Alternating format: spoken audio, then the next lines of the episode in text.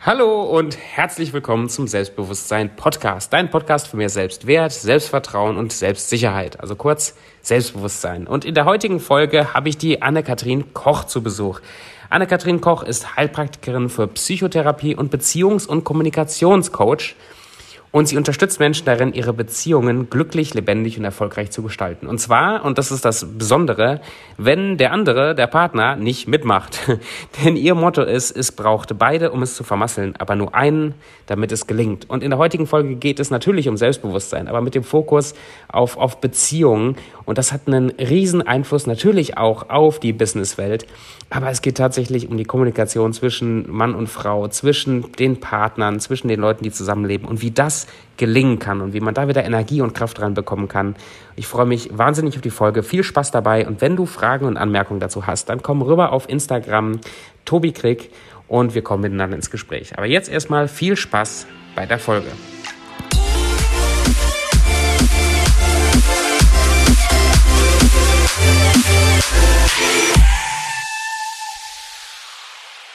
Hm. Bist du musikalisch? Ja. Also du singst oder machst, spielst auch Instrumente? Ich spiele Instrumente. Ich bin eigentlich mit Musikunterricht groß geworden. Ähm, war eigentlich Richtung Musikstudium unterwegs. Und dann bin ich aber abgebogen in die Musiktherapie. Ja, Klavier gespielt und Akkordeon habe ich ganz lange gespielt. Die Kirchenorgel habe ich gespielt. Und Gitarre hatte ich mal eine Weile. Mit Singen habe ich es auch probiert, aber das war nicht so. Also ich singe schon ganz viel, aber das war nicht so das Ding. Nicht für die große Bühne, meinst du? Nee, nee. Nee, das war auch doof, weil ich hatte dann eine Gesangslehrerin, aber die war auf klassischen Gesang aus. Und ich glaube, ich war da 13, 14 oder so. Und ich glaube, das war einfach äh, die falsche Person irgendwie so. Also das hat nicht gepasst. Und ich habe auch jetzt nicht, die, also ich singe zwar richtig, aber ich habe jetzt nicht die Stimme. Ähm, so. Aber ja, ich bin mit Musik groß geworden viel gemacht. Und jetzt benutzt du Musik auch in deiner Arbeit als, als Therapeutin oder als Coachin oder was für einen Bereich benutzt du Musik jetzt? Äh, in der Musiktherapie tatsächlich. Also ich habe dann Musiktherapie studiert. Ähm, wusste ich vorher gar nicht, dass es es gibt. Aber es war ganz cool, weil ich wollte halt keine Psychologie studieren. Das war mir irgendwie zu viel Statistik und das kann ich nicht. Ähm, und ich wollte aber nicht Musik studieren, weil einfach das ja so an Leistung gekoppelt ist und dieser Druck. Und dann habe ich gedacht, nee, das packe ich nicht. Und dann kam aber raus, dass es sowas gibt wie Musiktherapie. Und ich so, yay! Und das war echt toll. Ähm, und damit bin ich jetzt auch wieder unterwegs. Also habe das, keine Ahnung, 2004 war ich dort fertig. Und dann habe ich ein bisschen als Musiktherapeutin gearbeitet, habe es dann wieder aufgegeben und bin jetzt wieder drin in der psychosomatischen Reha. Und das ist einfach eine schöne Möglichkeit, einfach auf dieser nonverbalen Ebene, kreativen Ebene, spielerisch, ja, Dinge bewusst zu machen, Dinge aufzuzeigen, auch Dinge zu verändern, ohne dass es so direkt ist. Ne? Du hast immer eine gewisse Distanz ähm, durch das Instrument und dadurch, dass es ein persönlicher Prozess ist, also jeder macht seinen Prozess mit dem Instrument sozusagen und nicht mit einer Person im Direkten. Ähm, und durch die Veränderung vom Spiel ändert sich natürlich auch was in, in der Person und das ist eine schöne, sanfte Art, äh, die für dieses Klientel auch echt gut geeignet ist. Also die bin total glücklich damit. Und mir macht es Spaß und ich kann einfach kreativ sein und spielerisch. Und wir dürfen einfach rumklimpern. Von außen betrachtet ist nur eine Klimperei. Aber wenn man sich da echt damit auseinandersetzt, das geht schon ins Eingemachte. Das ist echt, ähm, ja, sehr tiefgehend und gleichzeitig aber auch spielerisch. Ich glaube, darin liegt auch so die Wirkung. Nimm uns mal rein, wie, wie funktioniert das? Also so eine, so eine Sitzung oder so eine, so eine Session ist wahrscheinlich auch ein Gruppensetting dann. Mhm. Ähm, mit Instrumenten, ist das wie Musikunterricht und dann über das Spielen ist man dabei oder, oder vermittelt man auch Inhalte oder öffnet man sich dann irgendwie durch die Musik? Nimm uns da mal ein bisschen mit rein. Ähm, also es gibt, es, Musiktherapie ist ein sehr breites Spektrum. Ähm, es gibt die aktive Musiktherapie, also wo man selbst spielt und dann auch die rezeptive. Ich nutze die aktive und tatsächlich im Gruppensetting. Es ist aber kein Musikunterricht, also keine Bandprobe, kein Vorsingen, kein Vorspielen, kein Notenlernen. Äh, ne? Also es ist was ganz anderes. Das Einzige, was Gleiches ist das Wort Musik. ähm, ich strukturiere das aber sehr, weil es halt so ungewohnt ist von der Herangehensweise, dass ich einfach gern Hilfestellung gebe. Und dann kriegt halt jeder ein Instrument. Also das sind Instrumente, die total einfach zu bedienen sind. Also Xylophon, Vibraphon, äh, Trommel nutzen wir auch, äh, Glockenspiel, Kantele. Einfach so, wo es wirklich null Vorkenntnisse braucht, Schlitztrommel, so Zeugs. Ähm, und dann mache ich immer so kleine Aufwärmübungen, dass man sich erst mit dem Instrument auch vertraut macht gebe quasi ein kleines bisschen Struktur rein und dann geht es aber wirklich viel ums Ausdrucksspiel. Also von außen betrachtet ist es dann ein, wir klimpern halt rum. Ähm, aber es passiert halt ganz viel. Also ich habe dann verschiedene Themen, äh, psychosomatische Themen, die ich aufgreife. Äh, was ich, ein Thema zum Beispiel auch Kommunikation. Und dann üben wir zum Beispiel mhm. mit den Instrumenten, wie geht denn das? Ja, wie baue ich denn eine Verbindung auf, nonverbal? Wie geht denn Streiten? Wie geht Versöhnen? Was heißt das überhaupt? Und wie mache ich das? Und das machen wir dann quasi im, ja, im Rollenspiel oder im, in diesem Ausdrucksspiel. Und dann sammeln die Leute Erfahrungen und merken, wie doof es ist, zu ignorieren oder zu ignoriert zu werden und wie doof es auch ist oder wie anstrengend es ist, dagegen zu gehen. Und aber auch, wie es gehen kann, diesen Mittelweg zu finden von, wie bringe ich mich ein, aber nicht zu viel und auch nicht zu wenig. Also wie, mhm. wie mache ich das mit dieser Versöhnung? Und das läuft halt alles dann musikalisch.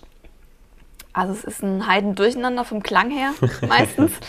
Wobei, wenn es, also gerade jetzt bei dem Kommunikationsthema, wenn es ähm, Richtung Versöhnung hinausläuft, dann hört man es auch musikalisch, dass die Leute einfach einen gleichen Rhythmus finden. Ja, also melodiös, vergiss es. ähm, aber die treffen sich über den Rhythmus und dadurch ist es auch echt, man merkt es richtig. Das ist dann eigentlich total schön und man kann es fühlen. Solche Sachen machen wir. Oder Ausdrucksspiele mit Emotionen. Ne? Also wie klingt Ärger? Wie kann ich Ärger ausdrücken? Wie kann ich Traurigkeit ausdrücken? Und ne, wie viele Töne verwende ich? Und brauche ich es eher kräftig? Brauche ich es mhm. zart? Brauche mhm. ich es durcheinander? Brauche ich es ein bisschen geordnet? Ja, brauche ich die hohen Töne? Brauche ich die tiefen Töne? Was ja auch sehr individuell ist. Und, ähm, ja, das müsste ich mir mal für meine Musik ein bisschen mitnehmen. Dass mhm. ich, wenn ich Musik mache, mehr auch die Emotionen auch in, in Form mhm. meiner Gitarre eben nicht nur irgendwelche Chords abspiele, sondern die Emotionen ausdrücken kann. Finde ich eine Total. sehr, sehr spannende Sache. Für wen ist Musiktherapie ähm, da? Wer, wer braucht das oder wem hilft es? Ähm, auch da hast du ein ganzes Spektrum. Sorry. Also es gibt ähm, Musiktherapie fängt schon an in der Schwangerschaft ähm, mhm. über Arbeit mit Frühchen ja, und es geht hin bis zur Sterbebegleitung. Also es gibt, du kannst in die verschiedensten Bereiche reingehen. Ähm, es gibt es auch in der Neurologie zum Beispiel mit Schlaganfallpatienten, die über die Aktivierung vom Musikzentrum wieder Sprache auch lernen. Ja. Ähm, und wir nutzen es halt in der Psychosomatik, also im therapeutischen Setting, wo es natürlich auch ein bisschen um Selbsterfahrung geht, aber auch um Selbstausdruck, äh, um Reflexion. Ähm, ja, und dann auch um Bewusstmachen und dann auch um Veränderung. Also Handlungsfähigkeit ist für mich immer so ein mhm. großes Stichwort ich bin ja kein Freund von abwarten und beten, sondern von einfach die eigene Nase packen, was kann ich tun. Und ähm, da ist es eine schöne Brücke, um das aufzuzeigen und da einfach auch hinzuführen. Im Endeffekt, wer die Bereitschaft mitbringt, der kann davon profitieren. Na, aber du kannst es in verschiedenen Settings einbauen. Ich habe auch früher mal in der Psychiatrie gearbeitet. Da geht es auch gut, aber hat einen ganz anderen Zweck. Ne? Also psychiatrische mhm. Patienten sind ja viel mehr belastet. Das heißt, da geht es mehr um Entlastung, um ein Stück weit Lebensqualität. Ähm, aber die Chancen, dass die das beibehalten, stehen nicht ganz so gut für die meisten. Ne? Ähm, und in der Psychosomatik hast du es ja einfach ein bisschen abgeschwächter, sage ich mal. Mhm. Das auch, die haben auch die krassesten Geschichten und eine Traumata und also ich bewundere die auch oft, wo ich denke, boah, das sind echt Leute, die oh, hätten schon so oft die, die, gute Gründe gehabt, um sich die Kugel zu geben und sind trotzdem noch da. Und das, ähm, ach, das berührt mich dann einfach, wenn einer diese Kraft dann doch aufbringt und sich die Mühe macht und am Ball bleibt und halt irgendwo mal anfängt. Hm. Und es nicht leicht hat, aber, aber ja, trotzdem anfängt aufzublühen. Das liebe ich so, Leuten zuzuschauen, wenn sie aufblühen. Aber das okay. machst du auch in deinem, in deinem anderen Teil deines Lebens, ne? Genau, genau. In der Praxis mache ich das auch. Allerdings mit einem anderen Klientel. Also das sind halt wirklich gesunde Leute, die stehen ganz gut im Leben, aber haben einfach vielleicht mal eine Krise oder sagen sich, Mensch, gleiche oder neue Beziehung, gleiches Problem. Wie kann das sein? Kommen irgendwann immer auf den Trichter, dass sie eine einzige gemeinsame Nenner sind und fangen dann an das zu ist, fragen. Das ist schlimm, so. ne? wenn man das merkt. ja, ja. Als ich 16 war, bin ich nach England, ähm, äh, um dort zur Schule zu gehen, ähm, in eine Gastfamilie rein. Und äh, da war ich echt doch naiv und habe gedacht, ah, da bin ich endlich von zu Hause weg. Gott sei Dank, da bin ich sie alle los. Und es war spannend, weil es war ja was anderes Schulsystem, andere Sprache, mhm. komplett anderer Familien, andere Familienstruktur. Und irgendwann habe ich festgestellt, ich habe mich selbst aber mitgenommen. Schlimm, oder ja? Das ist uns auch so gegangen, als wir im Ausland waren. Meine Frau und ich waren ja drei Jahre auf den Philippinen mhm. und wir sind auch aus Deutschland weg, weil wir dachten, boah, mal weg aus Deutschland, es geht alles auf den Keks hier und irgendwie alles so nervig. Und dann geht man dahin, hat so ein paar Wochen, äh, ist man high und dann fängt man an, genau dieselben Verhaltensweisen, genau dieselben ja. Probleme wieder mitzunehmen. Genau. Also du machst Beziehungs, also du hilfst Paaren oder einzelnen Leuten, sich in eine Beziehung wieder einzubringen? Oder was ist dein, dein, mal, dein Ziel mit deiner Praxis? Genau, also es ist viel Beziehungs- und Kommunikationsarbeit, aber es ist nicht nur ausgerichtet auf Paarbeziehungen, wobei es da natürlich am stärksten zum Vorschein kommt. Aber ich habe auch ganz viele Leute mit beruflichen Beziehungen, wo es Schwierigkeiten gibt. Und da geht es einfach darum, jo, wie kann ich ähm, also wo ist mein Beitrag, dass es schief läuft und wie kann ich die Beziehung von meiner Seite her auch verbessern? Und das hat viel mit Bewusstheit zu tun, also Bewusstheit über Familiendynamiken, Beziehungsdynamiken, das, was du eben auch angesprochen hast, ne? ein paar Wochen High und dann geht's los. Es gibt zum Beispiel auch, man nennt das Beziehungsstadien.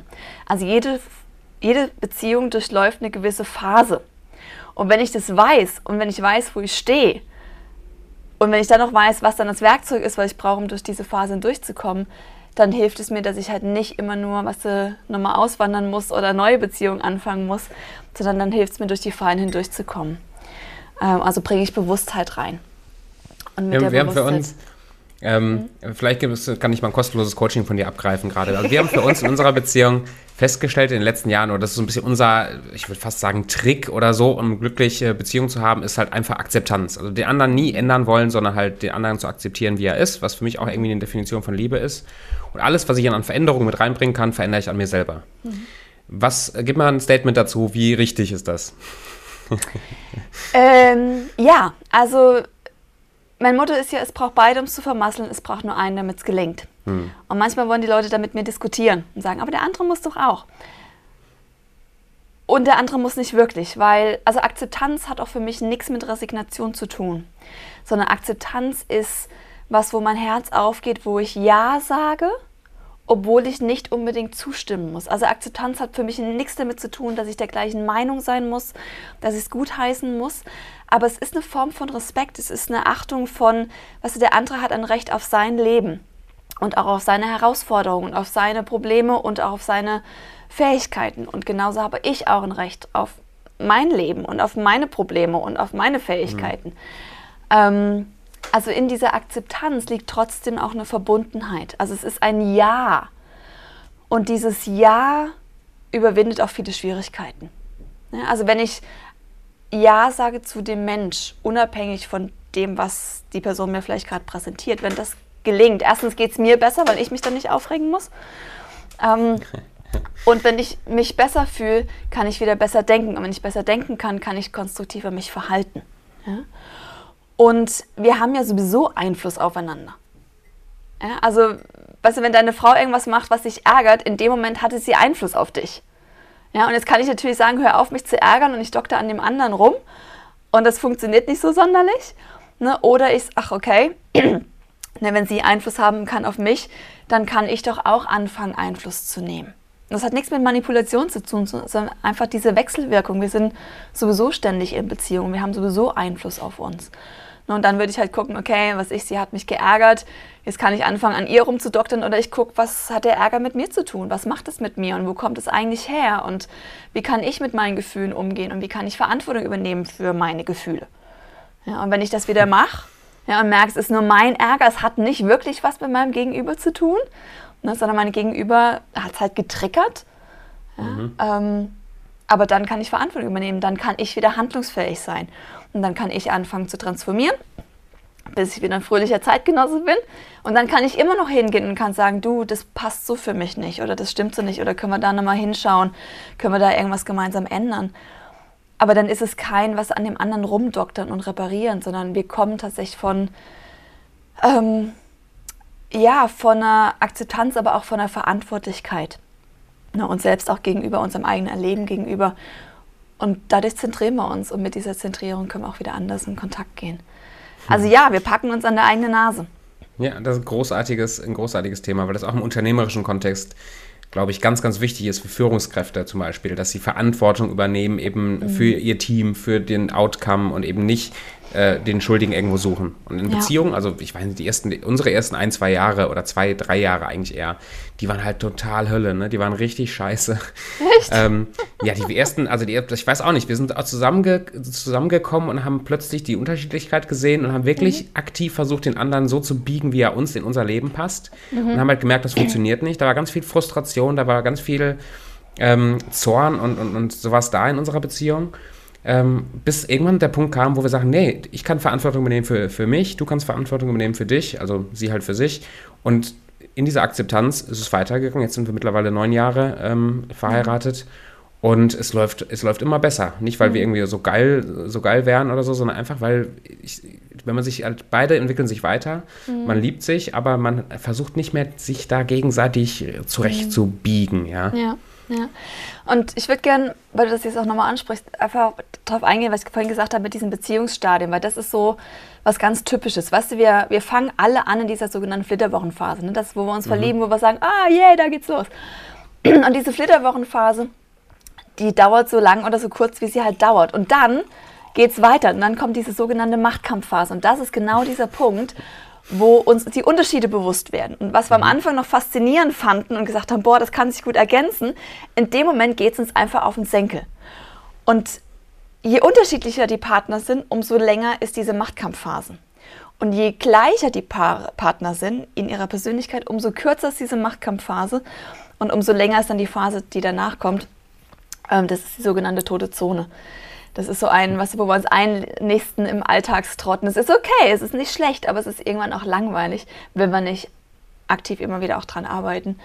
Ähm, und wir könnten halt echt in dieser Machtkampfphase scheitern, ne? wenn wir anfangen, so an, an uns rumzudoktern, uns zu reparieren und verbiegen und die faulen Kompromisse, die wir dann meinen, schließen zu müssen. Ne? Das rächt sich. Oder wir schalten aus schon nach, okay, wo gibt es einen danach und wo gibt es einen sowohl als auch, ne? statt dieses entweder oder. Ne? Wie kann ich ich sein und der andere kann auch der andere sein. Und da wirklich auch zu trennen von das Leben des anderen, es geht mich im Endeffekt nichts an. Ja, und der andere muss nicht machen und er muss nichts lernen und er muss sich nicht verändern. Ja, und trotzdem habe ich die Freiheit, mich zu verändern und selbst was zu machen. Ähm, ja, um dahin durchzukommen. Und wenn wir halt in der toten Zone stecken bleiben, da gibt es so die ganzen Affären und die ganzen Verpflichtungen und das ganze, ja, dieser Trott und dieses Burnout, und dieses Ausgebranntsein und diese äh, Rollen, Regeln, Pflichten. Da brauchst du dann wieder das Engagement, ne, wirklich sich wieder einzulassen und sich reinzugeben. Und wenn wir es da auch noch hindurchschaffen, dann landen wir in dieser sogenannten Partnerschaftsebene. Und das ist so ähnlich wie diese Flitterwochenphase, nur halt ohne diese rosarote Brille. Ne, einfach weil wir schon so viel durchlaufen haben, dass wir einfach wissen. Ne, Es hat einfach eine andere Basis, eine andere Stabilität da. Und, und da ist dieser Teamgeist und da macht es total Spaß. So, da können wir gut miteinander sein, es kann sich ergänzen und wir werden- sind konstruktiv und wir inspirieren uns gegenseitig. Und ja, da fängt der Spaß eigentlich erst an. Ja. Hast du, ich würde ich würd gerne gleich so Richtung, Richtung Selbstbewusstsein, Richtung äh, Unternehmertum oder sowas ein paar Fragen stellen. Aber hast du drei Tipps, wie man in dieser Partnerschaftsphase oder in dieser, in dieser Phase, in diesem Flow bleiben kann? Also erstmal musst du hinkommen. Tipp Nummer Ähm, eins, sehr gut. Das ist das Erste. Das heißt, bleib am Ball. Also Mhm. ich finde, hi- es ist hilfreich, das zu wissen. Also als ich angefangen habe, über Beziehungen zu lernen, wusste ich das nicht. Ja, Mhm. Ich habe gedacht, dieser Alltagstrott, dieses Nebeneinander herleben, sich zu Tode langweilen, das ist Endstation. Und deshalb habe ich auch gedacht, heiraten, das ist nichts für mich. Ich langweile mich zu Tode. Äh, und dann habe ich angefangen zu lernen, nee, es, es gibt diese Phasen. Und nach dieser ganzen Langeweile, also nach dem Streit und nach der Langeweile, dort fängt es eigentlich erst richtig an. Und ich, also ich kann von mir sagen, ich hätte nicht geheiratet, hätte ich das nicht gewusst. Oder hätte ich das nicht gelernt. Ja, weil ich wäre verrückt geworden. Ich, ich langweile mich total schnell. Ich brauche, also ich liebe Inspiration, ich liebe diese Lebendigkeit. Ähm, das heißt, das, allein das zu wissen, macht einen riesen Unterschied. Das heißt, ne, wer zuhört und erkennt sich gerade in der Machtkampfphase oder auch in dieser toten Zone, in diesem Gefangensein im Alltag, wirklich halt Ausschau nach dem Jenseits davon. Der Kopf wird nicht wissen, wie wir hinkommen, aber das Herz kennt den Weg. Wir haben laufen gelernt, ohne zu wissen, wie es geht. Ja, wir wussten einfach, sieht cool aus, will ich auch. Und dann haben wir Ausschau gehalten, wir haben angefangen, wir waren naiv genug und wir waren aber auch neugierig genug und wir haben es gelernt. Und da liegt so eine Kraft drin, die wir auch in der Hinsicht wirklich gebrauchen können, zu sagen, okay, ich habe keine Ahnung, wie ich hinkomme, aber ich will zu dieser Partnerschaftsebene ähm, und ich muss nicht vorher aufgeben. Ähm, also das finde ich total hilfreich. Ähm, ja, diese Ausrichtung, diese Kraft, die da drin steckt. Ähm, Barmherzigkeit finde ich dann auch wichtig. Mhm. Also wenn wir laufen lernen, wir werden stolpern und es ist kein Problem. Ja? Und wir meinen als Erwachsene immer, wir dürften nicht stolpern. Aber stattdessen zu sagen, okay, jetzt bin ich halt gestolpert, was soll's, aufstehen, Krönchen richten, noch einmal probieren. Also wirklich diese, du hast vorhin als Akzeptanz bezeichnet, ich würde dann noch einen Schritt weiter gehen in diese ja, Barmherzigkeit, dieses Gnädigsein mit sich selbst, wenn ich halt mal gescheitert bin, was soll's? Nicht meine Zeit zu verschwenden mit ne, mehr Kulpa, wie bin ich so doof und alle anderen können es besser und ich müsste doch schon wissen, jetzt habe ich doch schon tausend Bücher gelesen, wieso immer noch nicht? Sondern sagen, okay, macht nichts. Ja, ist und wie kann ich es jetzt wieder hinkriegen? Also diese, dieses Durchschnaufen, diese Barmherzigkeit mit sich selbst, das finde ich total wichtig. Und ich finde einfach, wir alle brauchen Freunde. Ich finde das so mhm. Beziehungssachen, Lebenssachen. Ich habe noch keinen kennengelernt, der ein wirklich auch innerlich erfolgreiches Leben geführt hat. Also ich meine nicht irgendwie die Kohle auf dem Konto. Elvis hätte der glücklichste Kerl sein können. Ähm, sondern ich meine auch innerlich wirklich erfolgreich und innerlich ja glücklich. Ich habe noch keinen gelernt, der, kennengelernt, der wirklich glücklich ist und ein gutes Leben führt, der nicht auch irgendwie Freunde oder einen Coach hat, der unterstützt. Leben ist so kompliziert und wir brauchen einfach Freunde. Ja, wir brauchen jemanden, der, an unserer Seite steht, der uns zuhört, der uns sieht in unserem Leiden, in unseren Macken und aber auch in unserem Potenzial. Ne, der, wenn wir halt weinen, sagt, ich verstehe dich, ich sehe dich und ich weiß, du wirst hindurchkommen. Das macht einen riesen Unterschied. Und manchmal meinen die Leute, um Hilfe zu bitten, das wäre ein Zeichen von, sie sind ein Frack oder sie kriegen es allein nicht auf die Reihe. Und um Hilfe, also ich habe das auch gedacht, ne? ich war missunabhängig und perfektionistisch und so. Und, ähm, aber Perfektionismus und Glücklichsein schließt sich auch irgendwie gegenseitig aus. Ja, und wenn ich in diese Barmherzigkeit reinfinde und dann mir erlaube, dass ich ja, um Hilfe fragen darf. Und dann habe ich es eine Weile echt geübt, schon um Hilfe zu fragen, bevor ich es wirklich nötig hatte. Und habe festgestellt, das macht das Leben so viel leichter und wir kommen einfach schneller ja, in unser Potenzial. Und daran ist nichts verkehrt. Im Gegenteil, eigentlich ist es ein Zeichen von Stärke. Wenn jemand den Mut hat zu sagen, hey, ich weiß nicht so recht, kannst du mir mal irgendwie Rückmeldung geben? Oder hast du eine Idee? Nicht, um mich reparieren zu lassen, weil es ist keiner kaputt. Ja, aber einfach jemand, der mich sieht mit dem, was ist, aber der auch die Fähigkeit hat, hinauszuschauen in, in, in Potenzial oder in das, was auch dahinter steckt. Also ja, sich Unterstützung zu holen, in, egal in welcher Form. Das kann auch ein Buch sein, was das kann ein Podcast sein. Ähm, aber wir brauchen irgendwie Freunde, wir brauchen Unterstützung. Ja.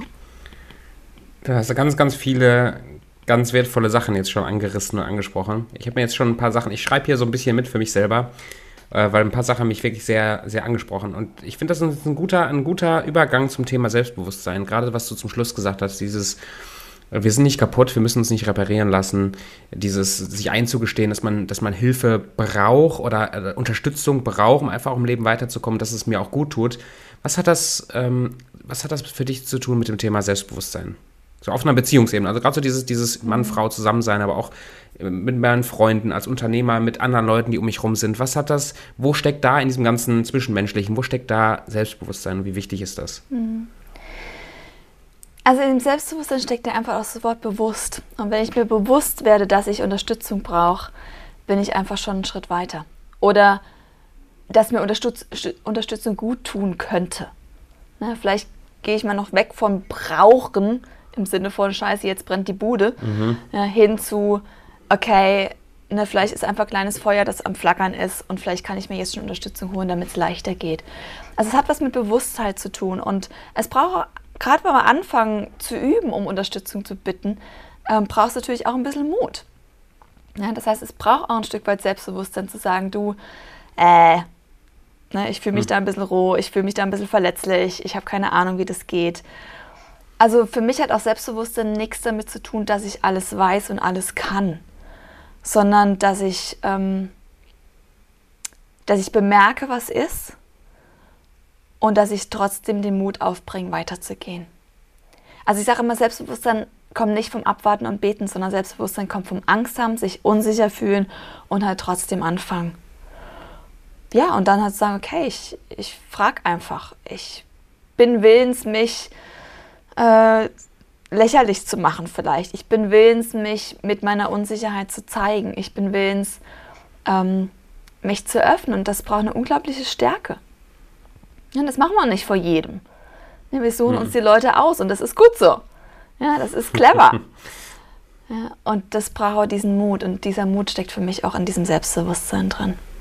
Ich muss. Äh, es ist auch der Mut, wirklich zu mir zu stehen mit dem, was ist. Und vor allen Dingen halt auch mit meinen Schwächen, Ängsten, Unsicherheiten. Das ist das, was uns ja. menschlich macht. Ne, keiner ja. will einen Superhelden. Ja, manchmal denken die Leute immer, Therapeuten, die haben es voll auf der Reihe. Nee! ja, wenn es um ihre eigenen Themen geht, brauchen sie genauso Unterstützung wie alle anderen auch. ja, und es ist so eine Entlastung, wenn, wenn wir mitkriegen, dass andere, die wir vielleicht bewundern, dass die auch Themen haben. Das ist eine Entlastung. Ja, und es lässt uns wieder menschlich sein und, ähm, und gibt uns wieder mehr Mut. Ja, keine Ahnung, ob das deine Frage beantwortet. Aber nee, per perfekt, perfekt. Ähm, ich habe bei uns in der Beziehung auch festgestellt, und das sehe ich bei der Beziehung anderer Leute auch, wenn wir jetzt nochmal um das Beziehungsthema, ich meine, das ist ja auch dein, dein Thema mhm. oder dein, dein Beruf, äh, wenn wir da noch ein bisschen dranbleiben, dass da, wo ich nicht selbstbewusst bin in meiner Beziehung, da entstehen Konflikte umso mehr. Also gerade dadurch, weil ich ich bin so unsicher dann in, in, einer gewissen Situation, dass die mhm. Angriffe, die kommen, die Streits, die kommen oder die, die, kleine Kritik vom Gegenüber, die trifft mich dann so hart, dann werde ich mhm. defensiv und so entstehen, also sind in der Vergangenheit bei uns ganz, ganz viele Streits entstanden dadurch, dass ja. sie irgendwas gesagt hat, was mich im Kern irgendwie verletzt und mein Inneres sonst was angreift, was darauf mhm. zurückzuführen ist, meiner Meinung nach, ich war gar nicht selbstbewusst oder konnte gar nicht, ich, ich bin gar nicht zu meinen, zu meinen Schwächen gestanden und auch nicht zu meinen Stärken mhm. gestanden, sondern ich bin ganz schnell ins Wanken gekommen. Ja. Also, ja. Also ich glaube deswegen, ähm, vielleicht kannst du dazu noch zwei, drei Tacken sagen. Wie wichtig oder wie gut muss ich mich kennen oder muss ich mich lieben in einer Beziehung, auch mich selber lieben, bevor ich in der Lage bin, auch äh, mit jemandem anders langfristig zusammen zu leben oder eine Freundschaft zu führen, die länger dauert als zwei Monate oder so. Ja, das ist natürlich ein großes Thema und es ist ein Prozess und ich finde, das ist auch nicht was, was wir irgendwann fertig gelernt haben. Also mehr vom guten Zeugs geht immer und es ist auch wie Zähneputzen. Ja, wenn ich einmal Zähne putze, passiert gar nichts. Ja, wenn ich aber dauerhaft immer wieder Zähne putze, da passiert einiges.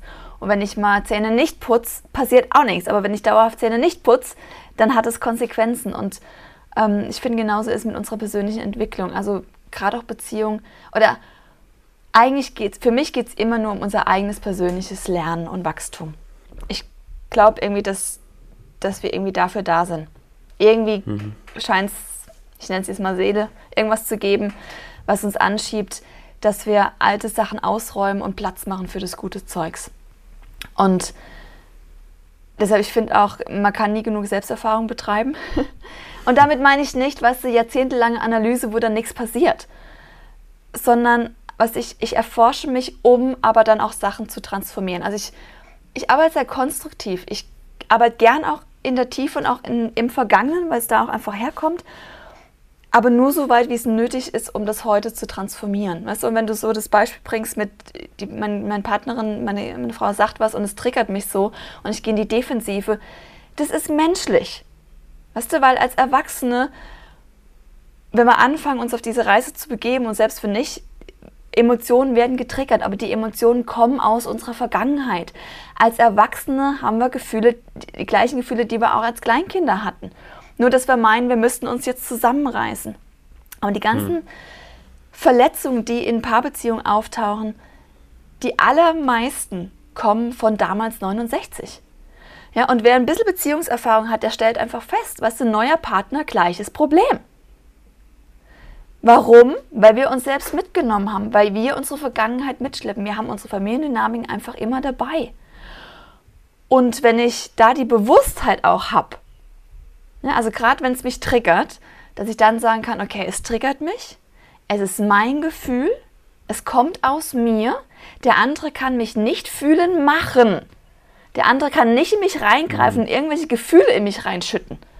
Ja, sondern die Gefühle, die aus mir rauskommen, die waren vorher schon in mir drin. Und wenn wir nämlich gucken, was ich mit Verletzung, wenn wir anfangen zu reflektieren, dann merken wir, dieses Gefühl hatte ich in der Situation mit dieser Person. Ich kann aber auch zurück und, zurückgehen und feststellen, dieses Gefühl hatte ich auch schon in der anderen, in der anderen Situation und die hat, das hatte ich auch schon mit der Person.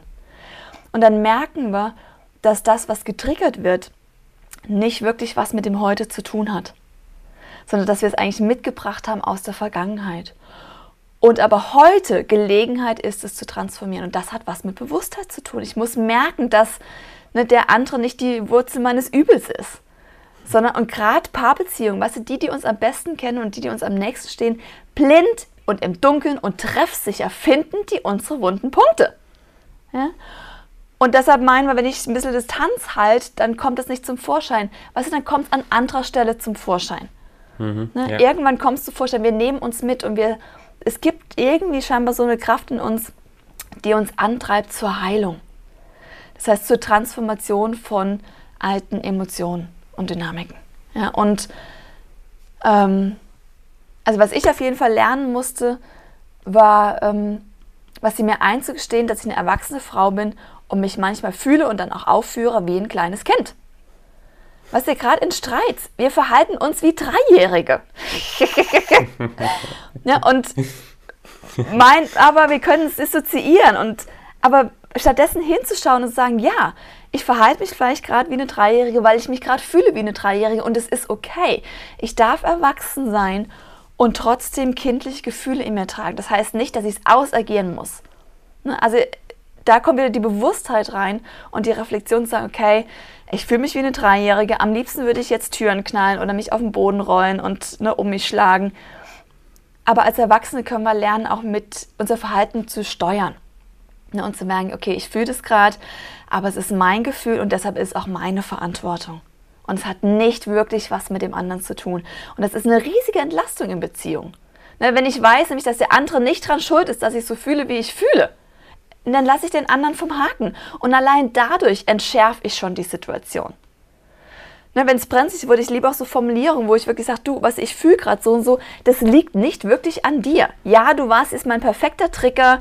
Ja, du warst der Auslöser, aber das Gefühl hatte ich schon, bevor ich dich kannte.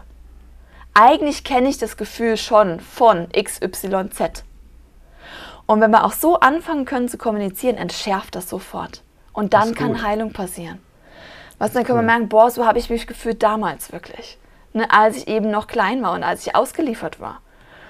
Weißt du, als Kleinkinder, wir sind so roh und wir können nicht abschotten. Wir fühlen einfach alles. Bis im Alter von eins sind wir neurologisch nicht in der Lage zu unterscheiden, was ist meins, also wer, wer bin ich und wer ist der andere. Wir lernen dann erst, uh, Mama, Kind. Ja? Und bis im Alter von zwölf können wir nicht unterscheiden, wer schuld ist. Also alles, was in unserer Familie stattfindet, wenn, was ich, die Mama über den Papa schimpft, ja, dann fühlt das Kind sich irgendwie geschimpft. Es nimmt es persönlich, mhm. weil es nicht mhm. unterscheiden kann. Weil wir einfach dafür noch nicht entwickelt sind, psychologisch. Ja, und, und das nehmen wir später mit ne, in unsere ersten Beziehungserfahrungen und dann auch später in die, in die längeren Beziehungen. Und diese ganzen Sachen werden auf den Tisch kommen, bis wir anfangen hinzuschauen. Und das, boah, das braucht echt Mut. Das braucht echt Mut. Und es braucht Bereitschaft. Es braucht aber auch nicht wirklich mehr. Es braucht wirklich Mut und Bereitschaft. Und wenn wir wollen, werden wir einen Weg finden. Und wenn wir nicht wirklich wollen, werden wir die Gründe finden, weshalb wir nicht können. Na, weshalb es nicht geht. Oh, das berührt mich immer total, weil ich kenne so viele Leute, die echt die guten Gründe gehabt hätten um sich die Kugel zu geben. Und sie sind trotzdem aufgestanden. Und das sind auch die Leute, die, die inspirieren.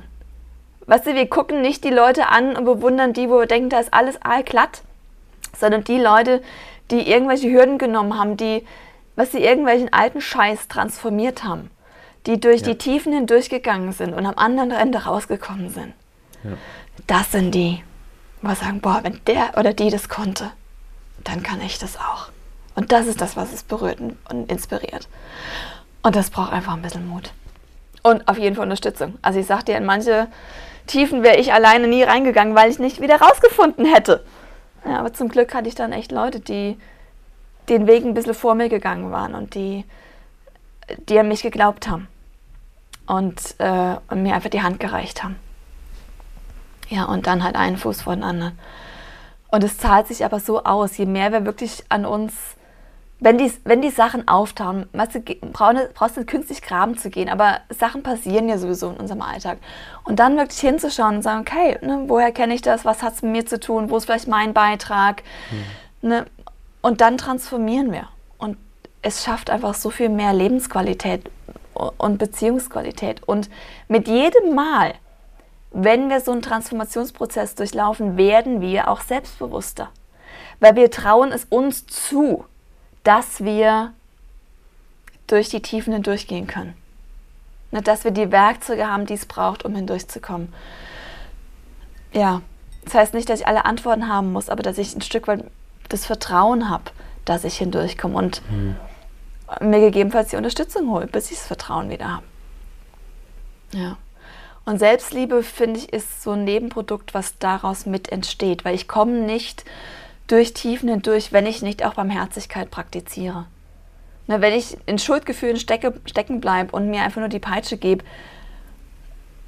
Mein früherer Mentor hat immer gesagt, ähm, Schuldgefühle sind eine halb gelernte Lektion.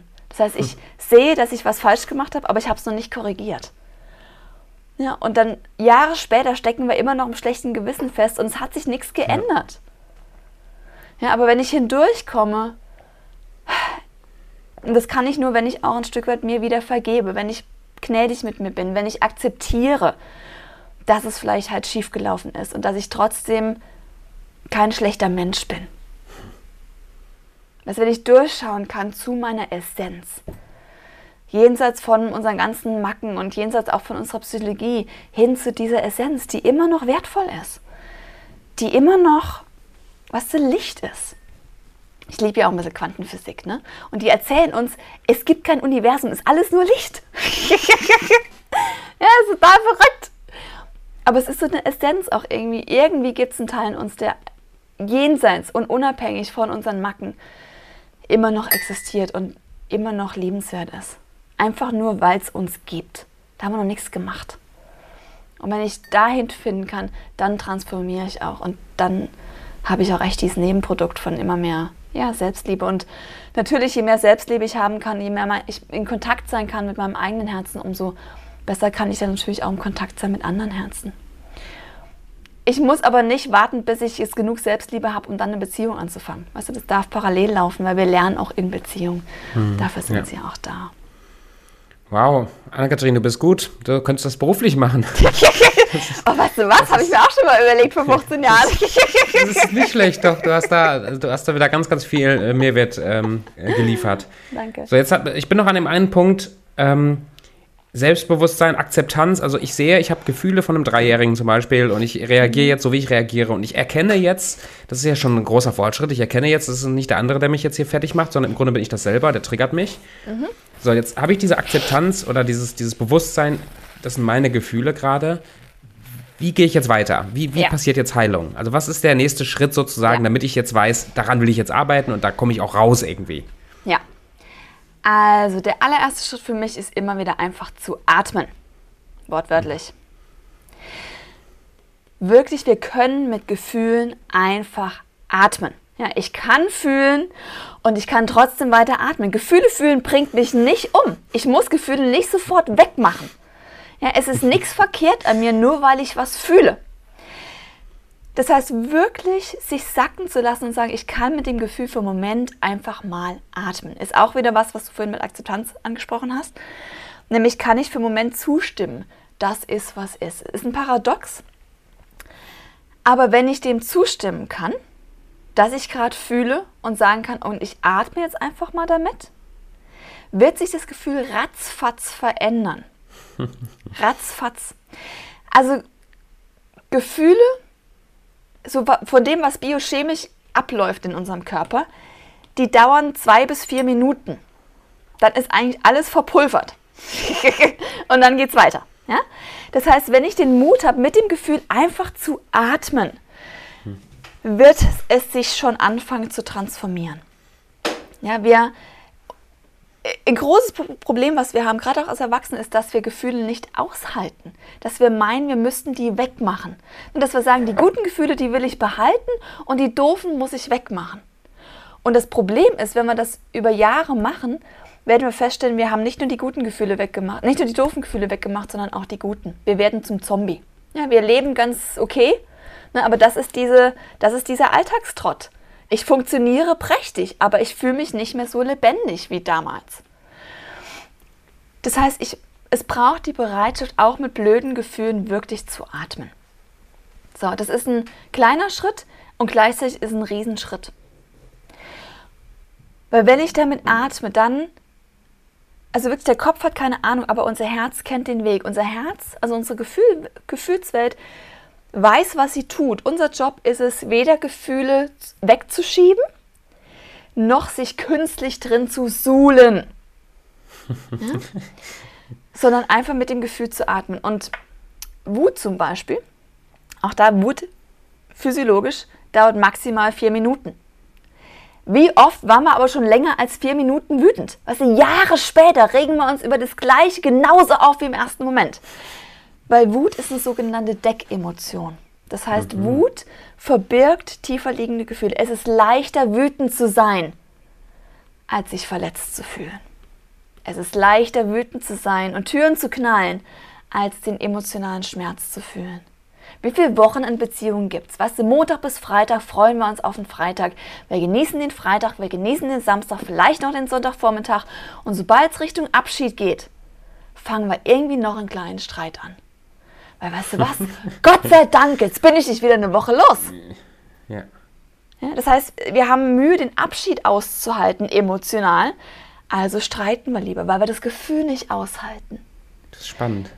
Wenn ich aber einfach fühle, und die Wut fühle und den Schmerz fühle und einfach damit atme, dann ist es wie so, es trägt mich in die Tiefen hindurch. Es trägt mich bis zu Wurzeln. Ich fühle dann vielleicht Verletzung, ich fühle vielleicht Hilflosigkeit, ich fühle vielleicht Ohnmacht und ich atme damit. Und dieses zu sagen, und ich atme damit, lässt mich in der Handlungsfähigkeit sein. Das heißt, das führt dazu, dass die Gefühle mich nicht einfach nur überrollen, und mit mir machen, was sie wollen, sondern ich behalte ein Stück weit die Oberhand, indem ich sage, und ich atme. Kein Gefühl ist zu groß, als dass ich nicht fühlen, als dass ich es nicht fühlen könnte und als dass ich nicht damit atmen könnte. Und wenn die Gefühle halt größer sind, muss ich halt manchmal einfach ein bisschen tiefer atmen.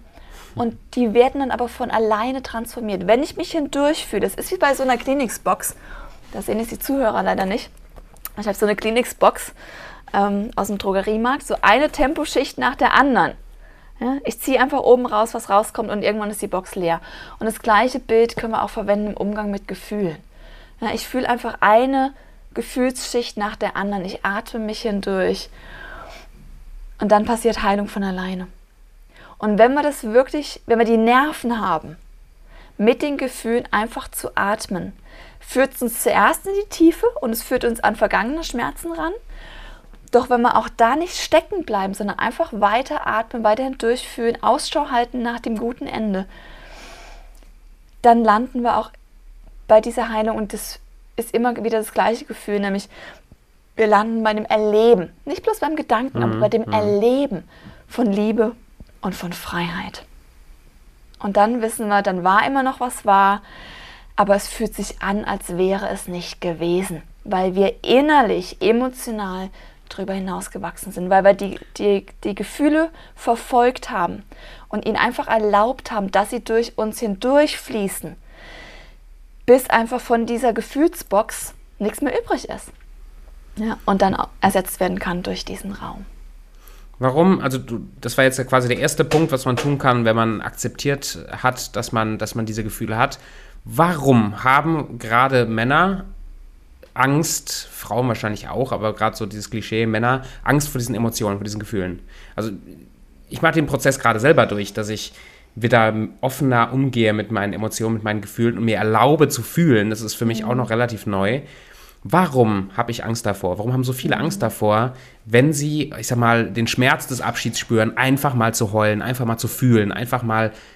Warum, woher kommt diese Angst? Warum mhm. fühle ich mich unmännlich, wenn ich fühle? Mhm. Weißt du? Wo ja. kommt das her? Ja. Oder, oder wie, ja, genau. Ja. Du, du, Boah, du was weißt, wo die Frage hingeht. Ja, du, ich liebe Männer.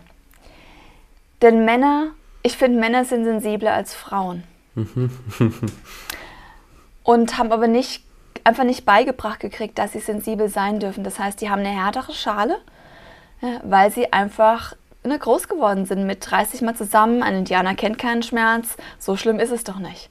Und da aber Männer tendenziell sensibler sind, brauchen sie eine härtere Schale. Ich sage immer, Männer, Männer also ich, in meiner Erfahrung wirklich, Männer sind sensibler als Frauen.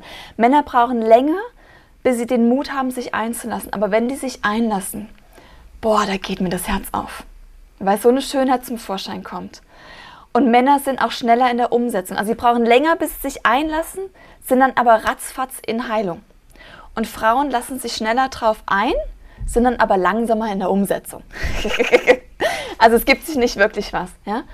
Das heißt, Männer sind einfach ein bisschen verletzter, weil es in der Gesellschaft nicht so legal war, ne, für einen Mann oder für einen Junge genauso mit, offen zu sein mit Gefühlen wie halt ein Mädel. Das heißt, ja, die brauchen einfach ein bisschen nachlernen. Aber ich, in meiner Erfahrung, aus, ich hatte letzten Sommer das allererste Mal in meinen 15 Jahren Karriere das Vergnügen, mit einer reinen Männergruppe zu arbeiten. Boah, phänomenal, phänomenal. Ich habe so geflennt vor Berührung. Die waren, das war so eine schöne Atmosphäre.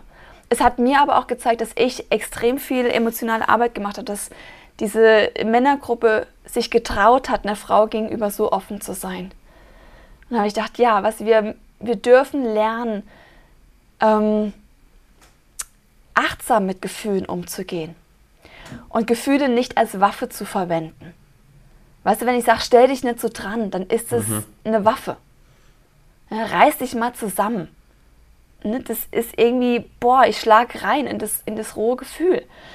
Statt zu sagen, ich sehe dich, es ist okay, ich fühle mit dir und wir werden hindurchkommen. Und Männer brauchen einfach, die brauchen ein geschützteres Umfeld. Und ich finde, dass wir da vor allen Dingen auf der Frauenebene ähm, oder auf der Frauenseite wirklich aufgerufen sind, zu lernen, reif mit Gefühlen umzugehen. Weißt du, Frauen machen gerne den Fehler, die haben halt viele Gefühle und die drücken sie aus und die stülpen sie dem anderen einfach über. Und der Mann denkt dann, scheiße, was habe ich falsch gemacht? Ja, und will sofort reparieren. Meine Frau ist unglücklich. Oh mein Gott, was habe ich falsch gemacht? Wie kann ich ihr helfen? Ja, und eine Frau will aber nicht repariert werden, die will einfach geliebt werden. Ja, für die ist es kein Problem, einfach mal zu fühlen. Ja, aber der Mann denkt, oh scheiße, ich habe was falsch gemacht. Was muss ich machen? Ja? Das heißt, für Frauen, weißt du, sagt deinem Mann, es ist okay, ich fühle einfach nur ein bisschen, macht nichts, hat nichts mit dir zu tun, muss nichts machen. Ja, wenn du mich unterstützen willst, sei einfach da, hör mir zu, atme, gut ist. Oder nimm mich in den Arm. Ja? Aber Frauen reparieren sich selbst. Ne, Frauen brauchen diesen Ausdruck, um dann zu einer Lösung zu kommen. Und Männer äh, brauchen diese emotionale Sicherheit. Und wenn Frauen die anfangen einzubringen und sagen, hey, es ist mein Gefühl. Also ich kann das sagen aus meiner Beziehung, äh, in meiner Ehe am Anfang, ne, wenn, ich, wenn ich im Prozess war, mein Mann hat erstmal die Panik gekriegt. Scheiße, sie fühlt was, was soll ich machen? Ich bin überfordert. Ja? Und dann habe ich es einfach praktiziert, habe gesagt, weißt du, es ist mein Gefühl, es ist meine Verantwortung, es hat nicht wirklich was mit dir zu tun. Ich repariere mich selbst, du musst nichts machen. Ne, hör einfach zu, das reicht. Und das sei einfach da, das reicht. Oder kannst du mich mal kurz in den Arm, ne- nehmen, das reicht. Und das habe ich ein paar Mal gemacht und ich konnte zuschauen, wie er sich entspannen konnte. Und heute weiß er einfach, ach, sie fühlt, macht nichts. Oh jo, ich hatte sie wird schon wieder, kriegst du hin. Ja? Das heißt, die Männer brauchen einfach so eine Sicherheit, dass wenn sie sich öffnen, sie nicht sofort überrollt werden. Und da dürfen Frauen echt sensibler werden. Gerade im Umgang oder im Kontakt mit Männern, einfach zu wissen, Männer sind sensibler. Die sind durchaus in der Lage, sich zu öffnen. Aber sie brauchen ein geschütztes Feld. Und ja, gib ihnen zwei, dreimal das geschützte Feld, dann wissen sie das und dann trauen sie sich. Und es ist eine unglaubliche Schönheit, die zum Vorschein kommt, eine unglaubliche Bereicherung. Und ja, ne, wir müssen halt auch da erstmal durch, durch ein, oh mein Gott, ich fühle, als erwachsener Mensch fühle ich, ne, altes Zeugs. Jo, schnauf durch, wir überleben es. Ja, es sind nur Gefühle. ja, das ist ein großartiger Inhalt. Ich habe mit meinem, das ist nochmal ein ganz anderes Fass, aber das ist nur mal kurz, damit es auch mal in dem Podcast drin ist. Ich habe mit meinem äh, Coach vor einigen Jahren, haben wir mal über das Thema Pornografie gesprochen. Haben wir geredet über hier Pornografie, was macht das, Sexualität, Mann, Frau und so weiter. Und ganz, ganz spannend für mich als Takeaway kam daraus, dass ein, ein Grund, warum viele Männer, und das war bei mir auch so, tendieren zu Pornografie, ist Angst vor Intimität. Mhm. Das heißt, ich gucke mir ähm, Pornos an, weil echte Sexualität, da wo es dann mhm. um Verletzlichkeit, um Gefühle geht, darum, da wo ich mich quasi öffne meinem Partner mhm. gegenüber und auch verletzt werden kann, wo ich Ablehnung mhm. erfahren kann, das ist mir zu risikoreich, also gehe ich zu mhm. irgendeinem Bildschirm und erlebe die Sachen, die ich live mich nicht trauen würde zu erleben, so ungefähr. Ja. Ja. Und, und das finde ich ganz, ganz, ganz spannend. Also zu lernen, mit seinen Gefühlen umzugehen, ja. einen, einen, einen Boden zu schaffen, wo ich ehrlich sein kann, wo ich selbstbewusst sein kann, ohne Angst, dass ich überrollt werde das, das ja. hat ja eine Auswirkung auf, auf alle möglichen Lebensbereiche. Auf alles. Also in Emotionen steckt unsere Lebendigkeit drin. Und was wir, es geht auch da wieder zurück auf das Thema, wir haben Angst vor den blöden Gefühlen, wir haben Angst mhm. vor diesen Schmerzen, vor Ablehnung. Und deshalb ist es so wichtig zu wissen, dass diese Gefühle eigentlich aus meiner Vergangenheit kommen. Und ich kann mich nicht wirklich schützen. Wenn ich mich schützen will, dann muss ich Leute auf Abstand halten. Wenn ich aber die blöden Gefühle auf Abstand halten will, schütze ich mich ein Stück weit auch vor den guten Gefühlen. Es ist wirklich ein Alles- oder Nichts-Stil. Gefühle gibt es nur im Gesamtpaket. Und wenn ich aber weiß, die Gefühle kommen zum Vorschein, weil sie jetzt transformiert werden wollen, dann habe ich wieder ein, was dann ist das schlechte Gefühl nicht Endstation, von dem ich mich da wieder zurückziehen muss, sondern ich kann lernen, diese Haltung einzunehmen von rein und hindurch. Was es ist wie beim äh, im, im Meer, wenn wir am Schwimmen sind und es kommt eine größere Welle, wo wir merken, die bricht jetzt bei uns. Und dann habe ich drei Möglichkeiten. Ich kann, kann versuchen, wegzuschwimmen. Ja, ich kann, genau. Ich kann versuchen, wenn die Welle kommt, drüber zu hüpfen. Wenn ich noch Boden unter Füßen habe, ich abstoßen kann, geht es vielleicht. Und wenn es aber nicht geht, was machen wir? Wir wissen genau, wir warten, bis die Welle kommt, wir holen tief Luft, wir tauchen rein und wir tauchen hindurch und dadurch bleibt es sicher. Und das Gleiche brauchen wir mit unseren Gefühlen. Wir wollen immer wegpaddeln und es holt uns ein. Und wir wollen drüber hinweggehen. Ja, und es rumort aber weiter im Untergrund. Und wenn ich aber weiß, mein Gefühl ist das Gleiche, es braucht eine innere Haltung von rein und hindurch. Dann bleibt es sicher, es ist zwischendurch nicht ganz so angenehm, das ist klar, aber wir werden heil durchkommen. Und mit jedem Mal, wenn wir das machen, transformieren wir altes Zeugs. Und dadurch werden wir im besten Sinne in Anführungszeichen immuner. Das heißt, Dinge können uns nicht mehr so verletzen. Aber nicht, weil ich mich künstlich schütze mit einer Elefantenhaut, sondern weil es mir einfach nichts mehr anhaben kann, weil ich darüber hinausgewachsen bin. Weißt du, als kleine Kinder, wir glauben an den Weihnachtsmann. Ja, und es ist verdammt real. Und ich weiß nicht, wie es den anderen geht, aber ich hatte als Kind Angst vom Nikolaus. Ich hatte so Angst, wenn der reinkam, habe ich Klavier gespielt, ne? So, und ich weiß einmal, ich kann mich noch daran erinnern, wie, als ob es gestern gewesen wäre. Ich hatte so Angst vor diesem Nikolaus, dass ich nicht aufgehört habe zu spielen. Ich habe einfach weitergespielt, weil ich so Angst hatte vor dieser Begegnung. Ne, und irgendwann hat natürlich meine Mutter versucht, mich ähm, ja, dazu zu bringen, aufzuhören und so. Aber ich hatte einfach solche Angst, weil in, in dieser Welt war der Nikolaus real. Und irgendwann bin ich ja darüber hinausgewachsen und weiß, okay, es ist halt der Nikolaus, es ist eine Figur, es ist eine Geschichte. Und der Nikolaus kann mir nichts mehr anhaben. Der, der, der kann nicht mehr diese Angst in mir hervorbringen. So, und das Gleiche passiert, wenn wir uns dieser Transformation von alten Gefühlen widmen. Weißt du, diese, diese Ablehnung, die vielleicht als Schmerz zum Vorschein kommt, das ist dieses Nikolaus-Konstrukt. Ich glaubte an diesen Nikolaus. Und wenn ich aber hindurchgehe und einfach damit atme und weiß, okay, ich werde hindurchkommen und ich werde darüber hinaus wachsen und dann kann es mir nicht, nichts mehr anhaben. Was ist dann passiert, dass Leute mich immer noch ablehnen, mhm. aber ich trotzdem ein fröhlicher Zeitgenosse bin. ja, weil ich einfach, was weißt keinen Haken habe, wo der andere seinen Mandel dranhängen kann, weil ich meins transformiert habe. Und das ist die Freiheit, die dann entsteht. Und dann weißt du, Schicht um Schicht, Babyschritt um Babyschritt, ne, fühlen wir uns durch alte Gefühle hindurch und wir transformieren sie und wir werden schöner, wir werden jünger, wir werden kompetenter, wir werden reifer und wir werden wirklich glücklicher. Weißt du, also ne, wir sind meinem Lieblingsthema, ihr merkt schon. ähm, Gefühle, ich darf ja ein bisschen deutliche Sprache verwenden, vermute ich. Ja. Ähm, weißt du, betracht Gefühle als. Ich habe zwei Bilder. Ähm, ich fange mal mit dem Vornehmen an. Weißt du, wie roher Diamant.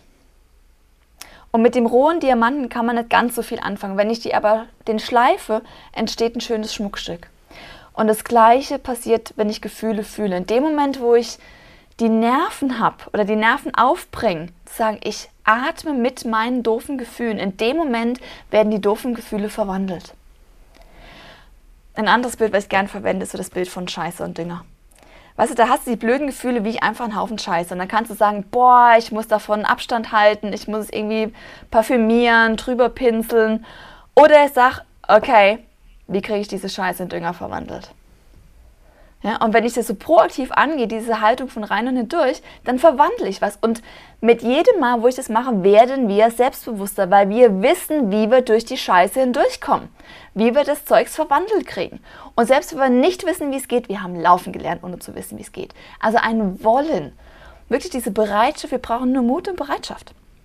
Und es fängt an, uns hindurchzubringen. Und mit jedem Mal, wenn wir das machen, mit jedem Mal kriegen wir mehr Mut, dann trauen wir uns die größeren Schritte, dann merken wir, wir können fühlen, wir können trotzdem überleben. Ja, es passiert nichts. Ich habe gedacht, ich sterbe, aber heute scheinbar noch nicht. Und wir kommen gestärkt daraus hervor. Ja, und das hat Einfluss auf alles, auf unsere Lebendigkeit. Ja. Echt, ich bin heute, ich fühle mich jünger und ich bin echt lebendiger als noch als Kind. Als Kind war ich einfach hyperaktiv. Jetzt nicht mehr. Äh, nee, jetzt bin ich aber lebendig. Das ist gut, das ist gut. Das ist sehr gut. Anna-Kathrin, bevor wir zum Schluss haben, vor dem Podcast mache ich immer so eine kurze Frage, kurze Antwort runter. Aber bevor wir da in diese, in diese Schlussphase kommen, Warum muss jetzt ein Unternehmer zum Beispiel, jemand, der in Verantwortung steht, jemand, der, der hat die großen Visionen, der hat Ziele, der hat Business im Kopf, da geht es um Geld, da geht es um so, ne, so ein Unternehmer halt.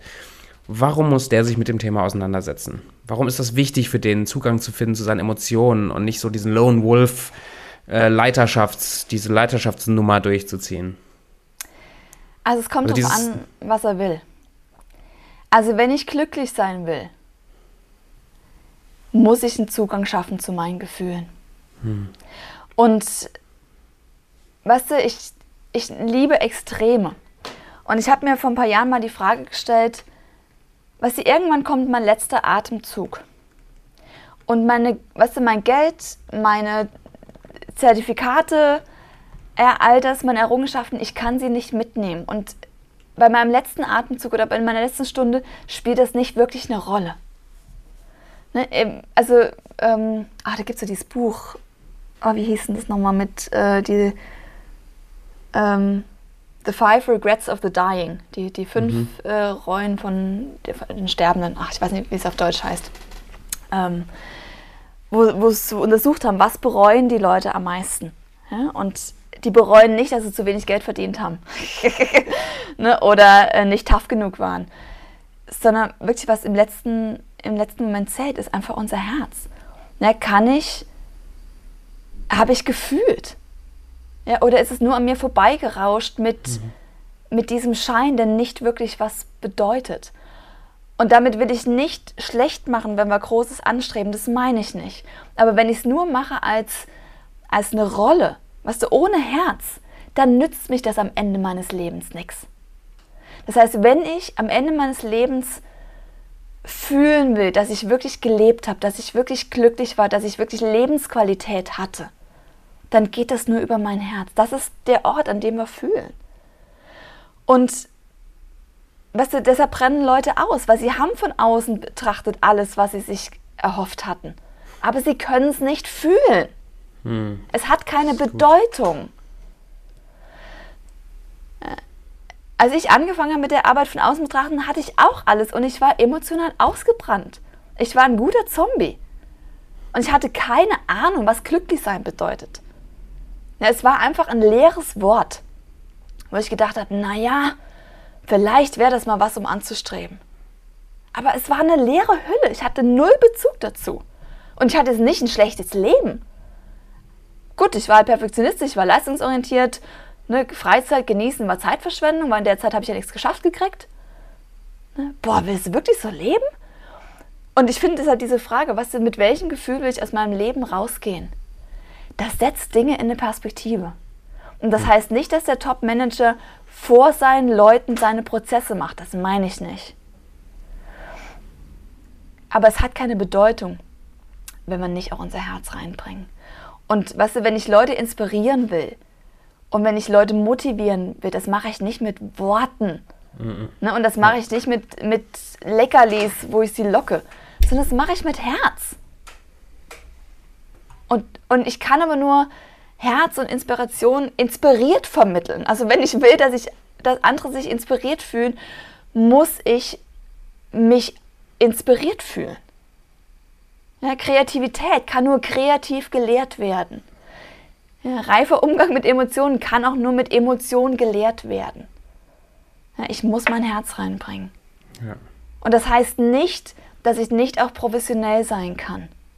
Na, ich lege so viel Herz in meine Arbeit und ich, ähm, ich teile auch Geschichten von mir und ich werde auch, mache es auch persönlich, aber Trotzdem achte ich darauf, dass ich nicht meine Prozesse jetzt meinem Klienten überstülpe, weil das wäre nicht mehr professionell.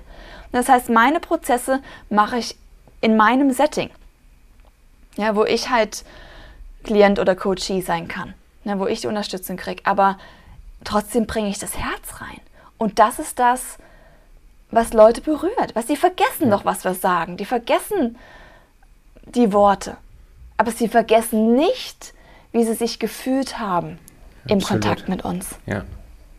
Du, und gerade die Leute, die so viel Einfluss haben, ich habe ähm, lese gerade das Buch von Bob Chapman, Everybody Matters.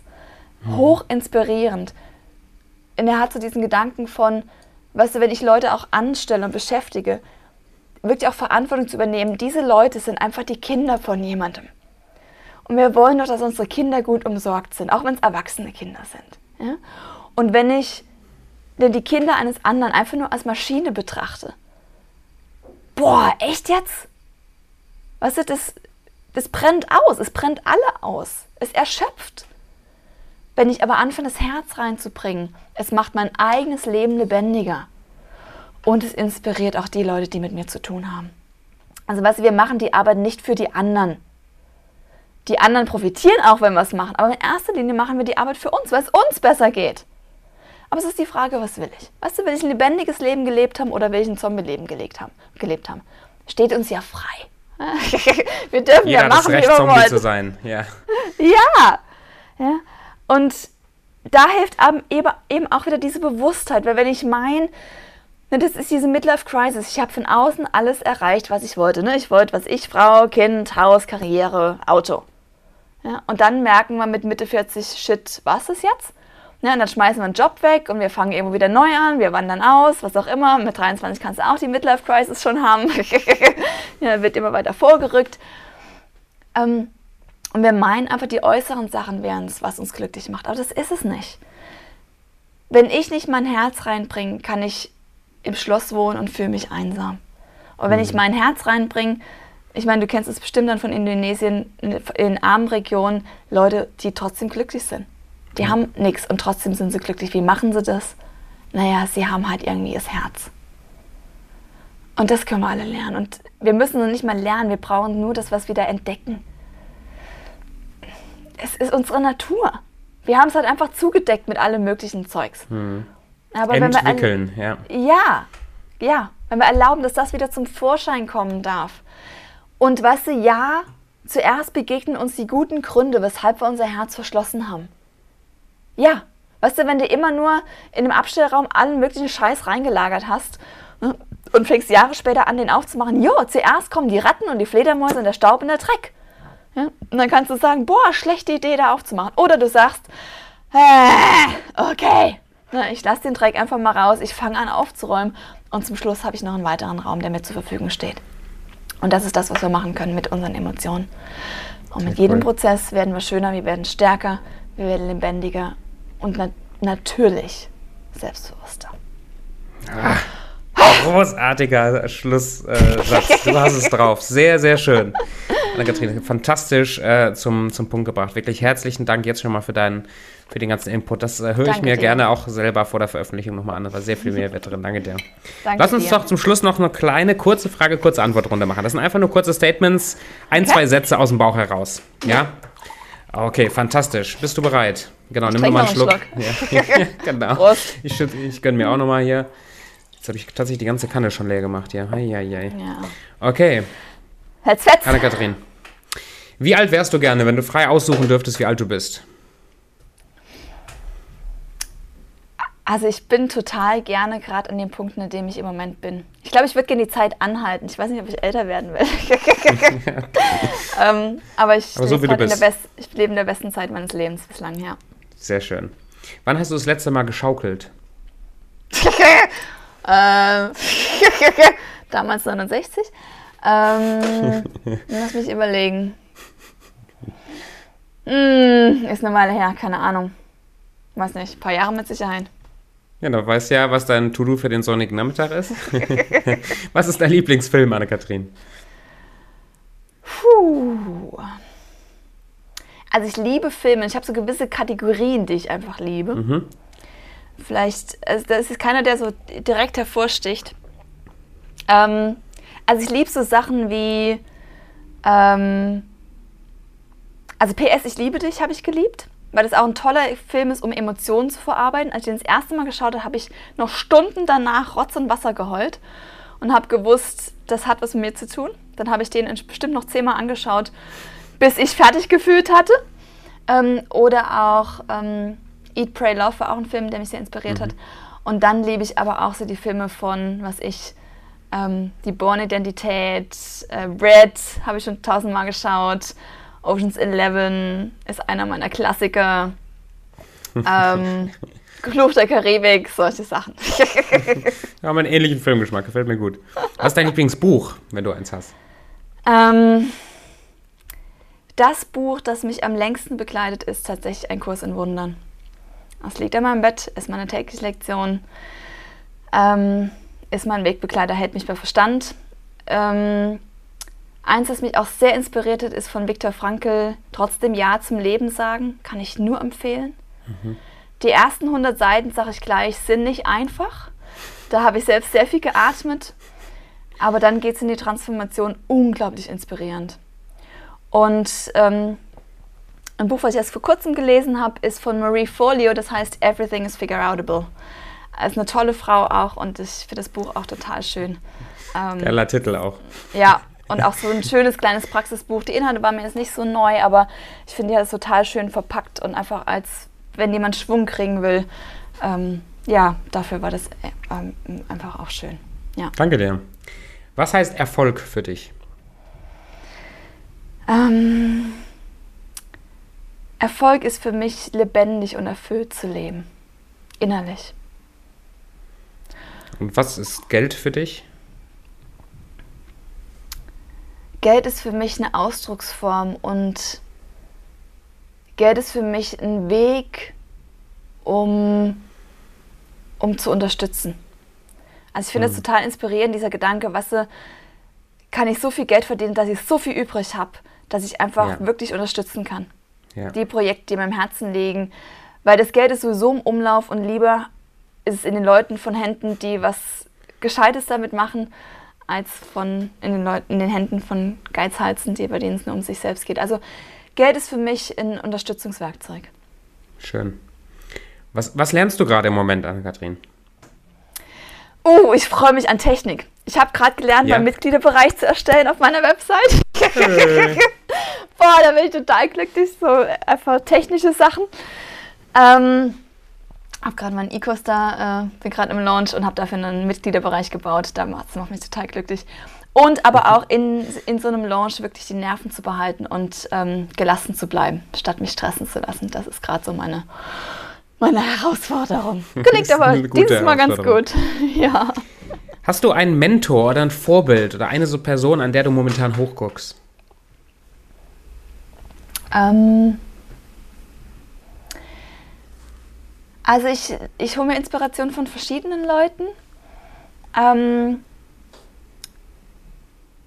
wer mich sehr lange begleitet hat, über zwölf Jahre, äh, war der Chuck Spezzano. Äh, mit dem habe ich ganz viel gearbeitet und gelernt, mit dem war ich viel unterwegs und hat mich sehr geprägt. Ähm, ja, als Freund und als Mentor. Und die letzten Jahre bin ich mehr mit Joe Dispenza unterwegs. Mhm. Ähm, so als Inspiration. Äh, und von Marie Folio lerne ich auch ganz viel. Ja, Schön. also ich, ich finde so, weißt du, wenn der Schüler bereit ist, erscheint der Lehrer. Und ich finde, so begegnen uns die Lehrer ähm, so, wie wir sie brauchen. Und das sind im Moment so die, oder das sind die drei, die. Äh, also der Chuck hat mich viel, ähm, ja, hat mich, hat einen großen Beitrag geleistet zu dem, wer ich heute auch bin. Ähm, und der Joe Dispenza bringt mich im Moment ähm, auf andere Wege noch unterwegs. Wenn man mit dir in Kontakt treten will, wie macht man das am besten? Wo bist du am aktivsten Social Media mäßig? Wenn jetzt jemand von den Zuhörern sagt, hier, die Anna-Kathrin, die muss ich mal anschreiben, ich will mal sehen, was die macht, wo finde ich dich? Also am besten tatsächlich auf meiner Website. Also ich bin auch noch bei Facebook ich bin nicht so der Social Media Freak, muss ich sagen. Ich hasse Facebook Messenger. da kriege ich echt die Krise. Schreib mal lieber eine E-Mail, das liebe ich. Ähm, ja, am besten auf meiner Website tatsächlich. Oder auch ähm, wirklich meine Facebook-Seite natürlich auch dort zu finden. Ja, ich mache die Links unten in, den, in die Shownotes rein, da können sich Leute da gerne mal durchklicken und ja. sich genau angucken, wer du bist und äh, wie du aussiehst, wenn sie den Podcast gehört haben. Genau. YouTube bin ich ja auch mit ein paar Videos. Wichtig ist immer nur Anne-Katrin mit TH zu schreiben, weil ansonsten landen sie nicht bei mir. Ja, okay, danke für den Tipp. Anne-Kathrin, ganz, ganz herzlichen Dank für deinen ganzen Input, für deine Zeit und für deine ganzen Emotionen und alles, was du hier reingegeben hast jetzt in die Stunde. Ich fand das fantastisch, ich fand das sehr, sehr gut. Ähm, herzlichen Dank. Ja, sehr gerne. Danke dir. Danke fürs Organisieren. Danke. Und liebe Freunde, herzlichen Dank auch, dass ihr hier wart. Danke für eure Zeit. Es ist eine sehr, sehr gute Idee, Zeit zu investieren in euer persönliches Wachstum. Deswegen ähm, herzlichen Glückwunsch, dass ihr heute dabei wart. Ich hoffe, ihr konntet ein paar Sachen mitnehmen. Wenn ihr was gelernt habt oder wenn euch irgendwas neu war, euch irgendwas weitergebracht hat, dann lasst es uns wissen auf Instagram, auf Facebook oder schreibt uns eine E-Mail. Wir freuen uns über Feedback und wir hören uns dann in der nächsten Folge. Macht's gut.